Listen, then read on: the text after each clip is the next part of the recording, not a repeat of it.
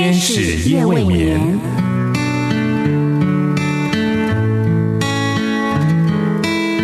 疲倦的心灵等待抚慰，空虚的心灵渴望陪伴，受伤的心灵需要医治。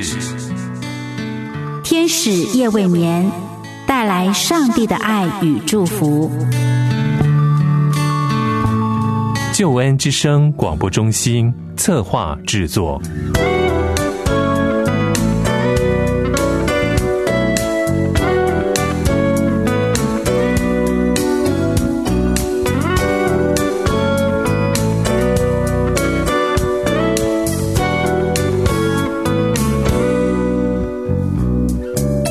天使夜未眠，陪你到入眠。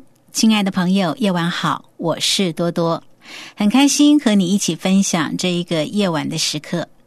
有一个年轻人继承了他父亲公司的业务。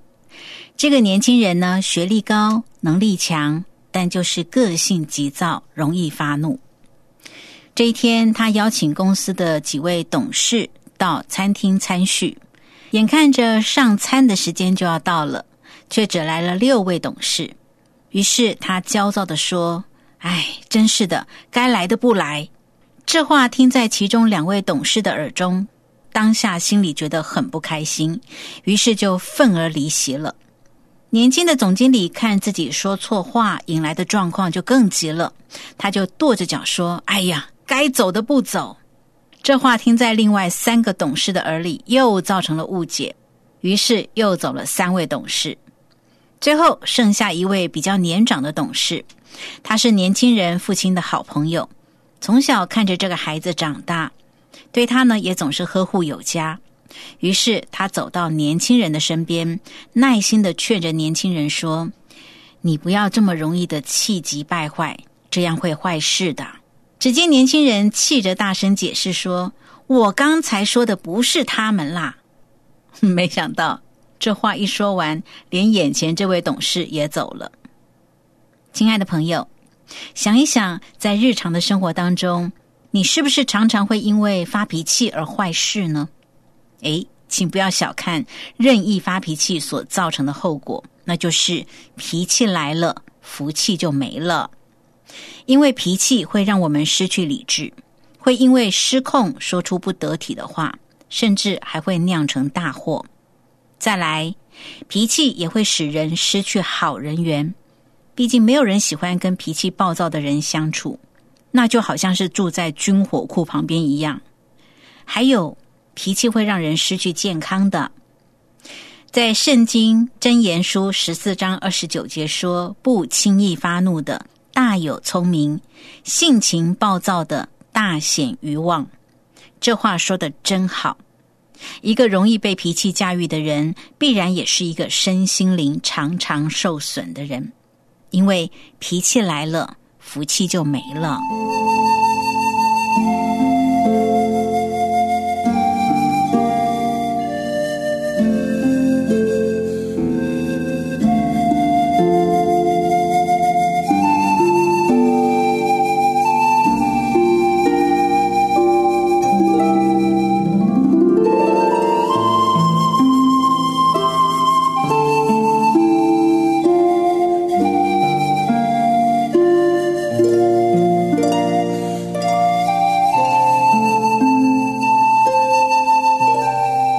今晚多多陪你聊生活，我想借着一位巨星的陨落，和你谈一谈忧郁症对生命的杀伤力。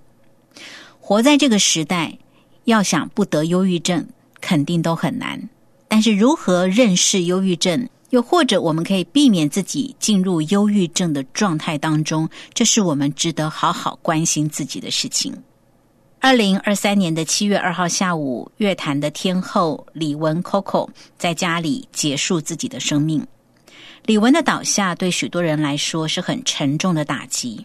李玟在忧郁症中结束了她四十八年闪耀的一生。令人感到遗憾的是，李玟因为近来健康不佳，却依然致力在付出演唱和跳舞的准备，并且她真的很努力，她坚强的与忧郁症搏斗。外形靓丽的李玟，其实在水银灯下的她，从小命运是坎坷的。李玟的父亲是印尼华侨，母亲是香港人，家里还有两个姐姐，三个姐妹的感情很深厚。不过，因为李玟是遗父子，还没有出生，父亲就过世了。曾经也因为家境不好，让李玟觉得自己是多余的孩子。好在两位姐姐和妈妈全力的爱护他，让他改变想法。李文在九岁的时候，他们全家移民到美国加州。当时在学校的时候，因为他华人的面孔，而常常遭受到同学的霸凌，也还好有姐姐现身保护他，让他能够走过彷徨的学生时代。李玟是在十八岁的时候进入演艺圈，她甚至放弃念大学，努力的赚钱，想要改善全家人的生活。然而抗压性很强，也得到全球歌迷的赞赏，许多经典的歌曲脍炙人口。包括担任电影的《卧虎藏龙》《花木兰》的主题曲的演唱。即使这些年因为婚姻关系触礁，李玟还是很努力的出现在荧光幕前，呈现她不服输的性格。所以最后他倒在忧郁症之下，真的是令人感到非常的不舍。而在他奋战的过程中，也确实令人尊敬。正因为他如同斗士一样，所以他的倒下对许多人来说是很沉重的打击。同时，透过李玟的事件，也再一次提醒你我，真的不能够忽略负面情绪的威胁，尤其是忧郁。如果像李文这么有成就的人都会被忧郁症所击垮，那么你我就更要谨慎提防忧郁的情绪在我们的生命中生根长大。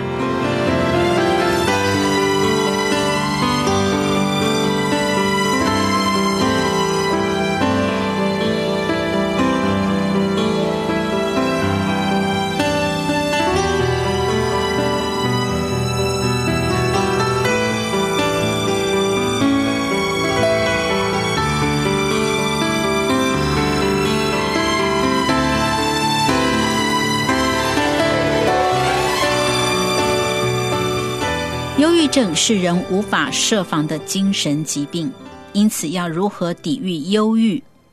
刘晓婷牧师提出他的建议，那就是让自己拥有坚实的存在感。用更容易的话来说，就是活得喜乐、愉悦而且充实。尤其科技的进步与人工智慧的飞速发展，更预告着忧郁将会如影随形，因为现代人越来越没有存在感了。然后，我们就只能够跳进网络的世界，寻找自己的价值，或者是透过追剧，游走在一个又一个虚拟的世界里，逃避自己的生活。只是越是逃避，反而越让自己没有存在感，最后会形成恶性循环。即使自己的生活不缺钱，也找不到活下去的方向和理由。经过一段时间之后，我们的情绪防卫系统会崩解。而忧郁就如同病毒入侵电脑系统一样，会渐渐的控制我们的身心。如果没有找到可以防堵的方式，就会让自己的身心灵每况愈下。那么，关于常常心里感到忧郁的朋友，你需要有自我检视以及自我保护的机制。亲爱的朋友，请千万不要让自己习惯于独处的生活模式里。请学习察觉、辨认，并且承认自己真实的情绪。华人文化很容易用压抑来面对自己的情绪，所以当大家互相问说最近好不好的时候，似乎都很自然会以“还可以”，顶多是“不太好”为制式的回答。有时候可能连自己都无法意识到生气、沮丧、悲伤，或者是无奈、恐惧这些明显的情绪。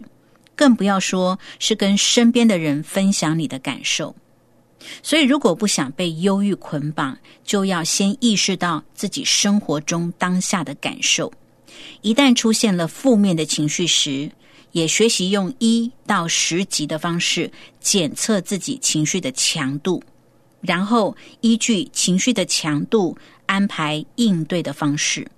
也不妨试着问自己：当我心情超级恶劣的时候，会怎么做呢？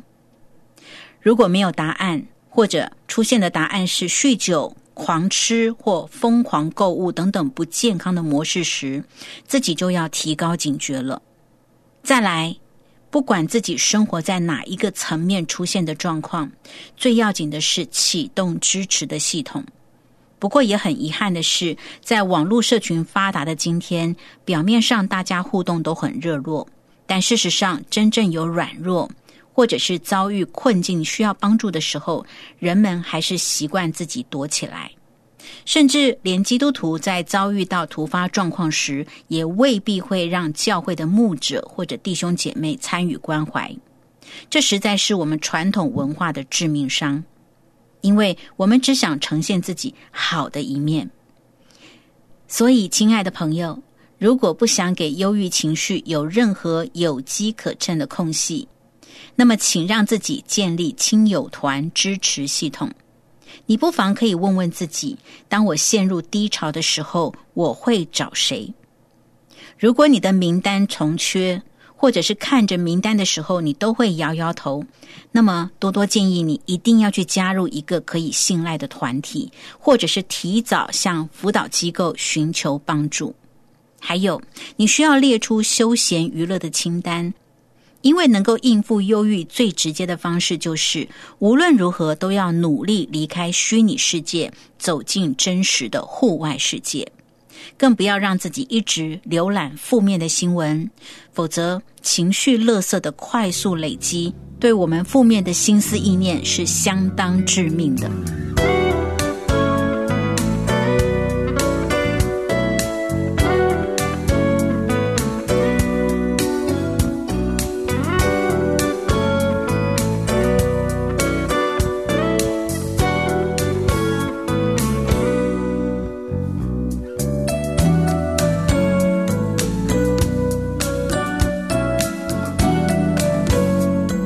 个深夜都有上帝在为你值夜班，鼓励你交托心灵的重担，祝福你能够安然入睡，迎接新的一天，领受上帝为你预备够用的恩典、力量和祝福。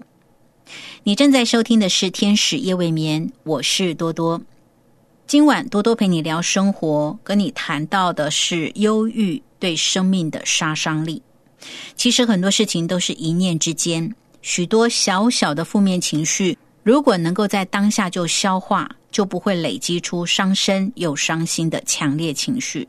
忧郁的本能反应就是封闭自己，所以，亲爱的朋友，当你有这样的倾向的时候，请一定要求助，也请你一定要在心里呼求上帝，说：“上帝啊，帮助我！”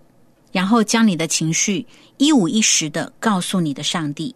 爱你的上帝一定会出手帮助你的。天使夜未眠，谢谢你的收听，我们下一次节目中再会。